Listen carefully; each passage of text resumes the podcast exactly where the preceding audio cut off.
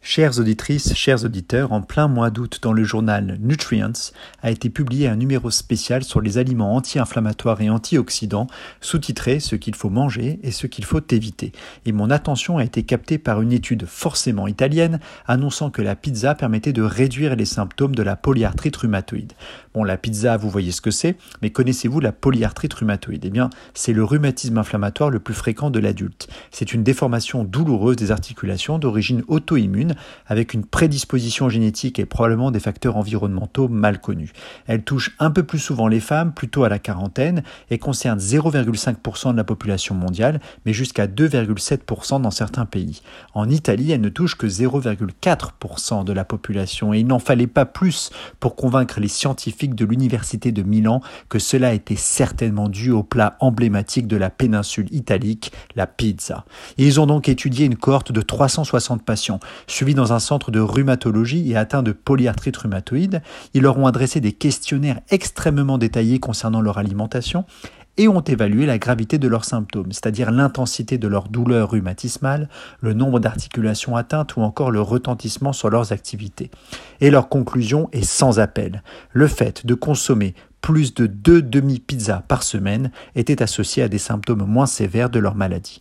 L'étude montrait un effet bénéfique similaire pour les personnes consommant de la mozzarella plus d'une fois par semaine. Et parmi les patients atteints les plus sévèrement, la consommation d'huile d'olive était elle aussi associée à une diminution des symptômes. Alors j'ai bien vérifié les conflits d'intérêts des auteurs et je n'ai trouvé aucune trace de financement par le syndicat napolitain des pizzaioli. Pourtant la discussion de l'article est sensationnelle. Alors dans un article scientifique, la discussion, c'est une sorte de dissertation qui suit l'exposé factuel des résultats. La discussion repose sur les données antérieures de la littérature et elle permet aux auteurs de mettre en perspective leurs découvertes. Eh bien, dans ce papier, c'est l'éloge absolu de la pizza, le panégyrique de la margarita, l'apologie de la marinara. Les auteurs expliquent que la pizza présente tous les atouts pour traiter les patients.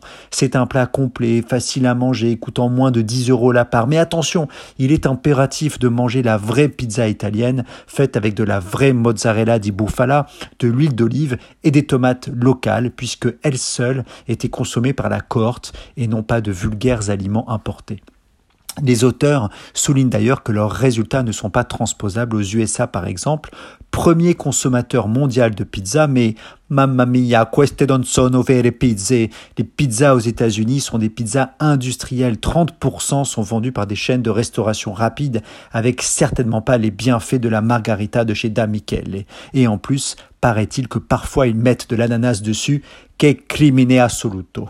Un article scientifique assez drôle donc, où les méfaits de la farine blanche et du gluten n'ont pas été évoqués, tout comme les interactions avec le microbiote. On peut raisonnablement conclure que le régime méditerranéen à base de tomates, d'huile d'olive et peut-être de mozzarella apporte des antioxydants bénéfiques pour notre organisme et en particulier pour nos articulations. La pizza, la vraie pizza, peut clairement être consommée avec modération en prenant garde tout de même à son index glycémique très élevé.